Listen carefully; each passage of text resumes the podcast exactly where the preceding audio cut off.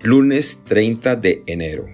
Feria de la cuarta semana de tiempo ordinario. Evangelio según San Marcos. Capítulo 5, versículos del 1 al 20. En aquel tiempo, después de atravesar el lago de Genezaret, Jesús y sus discípulos llegaron a la otra orilla, a la región de los Gerasenos. Apenas desembarcó Jesús, vino corriendo desde el cementerio un hombre poseído por un espíritu inmundo que vivía en los sepulcros. Ya ni con cadenas podían sujetarlo.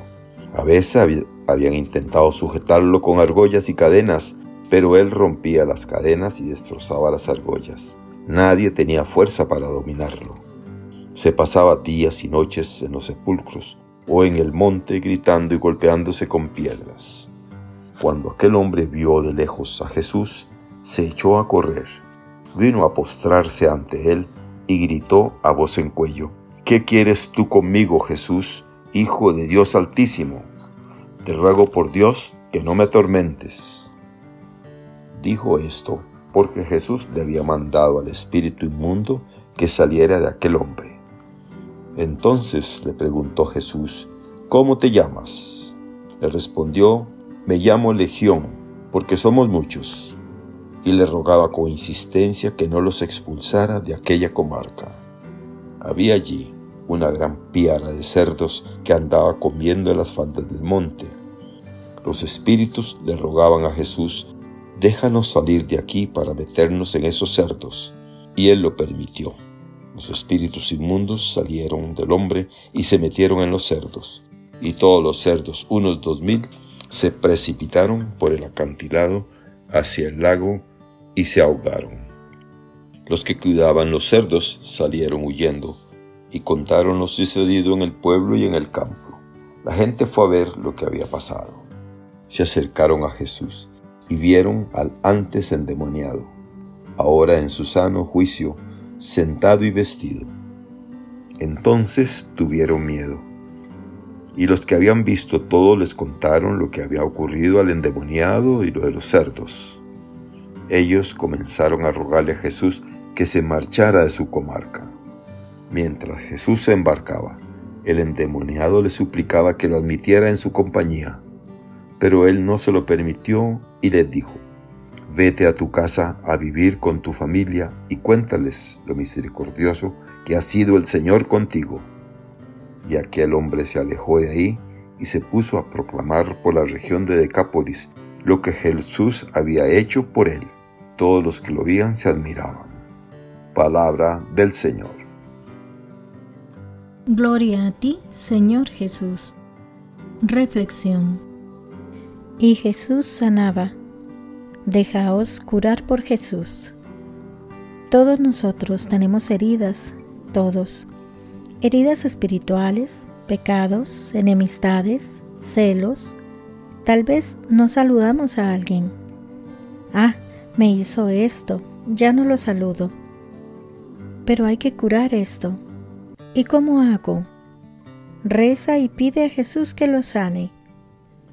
Es triste cuando en una familia los hermanos no se hablan por una estupidez, porque el diablo toma una estupidez y hace todo un mundo.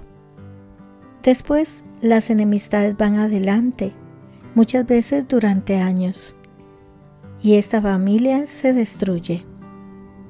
Los padres sufren porque los hijos no se hablan, o la mujer de un hijo no habla con el otro, y así los celos, las envidias. El diablo siembra esto. Y el único que expulsa los demonios es Jesús. El único que cura estas cosas es Jesús. Por eso os digo a cada uno de vosotros, dejaos curar por Jesús. Cada uno sabe dónde tiene la herida. Cada uno de nosotros tiene una, no solo tiene una, dos, tres, cuatro, veinte. Cada uno sabe. Que Jesús cure esas heridas. Pero para esto tengo que abrir el corazón para que Él venga. ¿Y cómo abro el corazón? rezando. Pero, Señor, no puedo con esa gente, la odio, me ha hecho esto, esto y esto. Cura esta herida, Señor. Si le pedimos a Jesús esta gracia, Él nos la concederá. Déjate curar por Jesús. Deja que Jesús te cure. Papa Francisco. ¿Nuestra vida es un tormento por ver a Jesús como la de este endemoniado? ¿Es un tormento que nos ciega al pecado y hace herir constantemente nuestra alma? Ya nadie es capaz de soportarnos, ni siquiera nosotros mismos, sino solo Cristo que nos visita. Cristo se dirigió a la región de Gerasa explícitamente para salvar al endemoniado. Aunque el endemoniado no lo sabía, y una vez que lo supo, no lo aceptó. El mismo poseído es quien se arroja a sus pies para pedirle que se aleje de él para pedirle que no lo atormente. La presencia de Cristo nos perturba cuando nuestro pecado nos mantiene alejados de Él. Y podría ser que también nosotros nos arrojemos a sus pies para pedirle que se vaya, en lugar de pedirle nuestra curación. Parecería que es una visita casual, por pura coincidencia, lo que para Él es la salvación de nuestra alma. Pero ya lo dice Cristo, no son los sanos los que necesitan de curación, sino los enfermos. Por otro lado, ¿cuántas veces optamos por el valor material de las cosas que tener a Cristo entre nosotros? Preferimos la cantidad de nuestras posesiones al bien y salvación de un alma porque ¿qué son dos mil cerdos comparados con la gracia de ser curado por Cristo? Los habitantes de la región de Gerasa escuchaban atentos el milagro y se alegraban con el desposeído, pero sus corazones se cerraron al escuchar la pérdida de los cerdos por el precipicio. Creemos en Jesús, pero hasta la multiplicación de los panes, no hasta la cruz. Creemos en Él siempre y cuando no eche por el precipicio a nuestros cerdos. Oremos.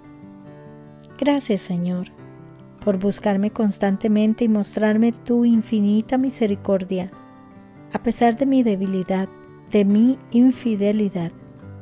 Aumenta mi caridad para que viva atento a las múltiples oportunidades que me das para colaborar con tu gracia y crecer en el amor. Que sepa tomar cada encuentro con los otros como una oportunidad para dar testimonio de Jesucristo. Que Dios les bendiga y les proteja.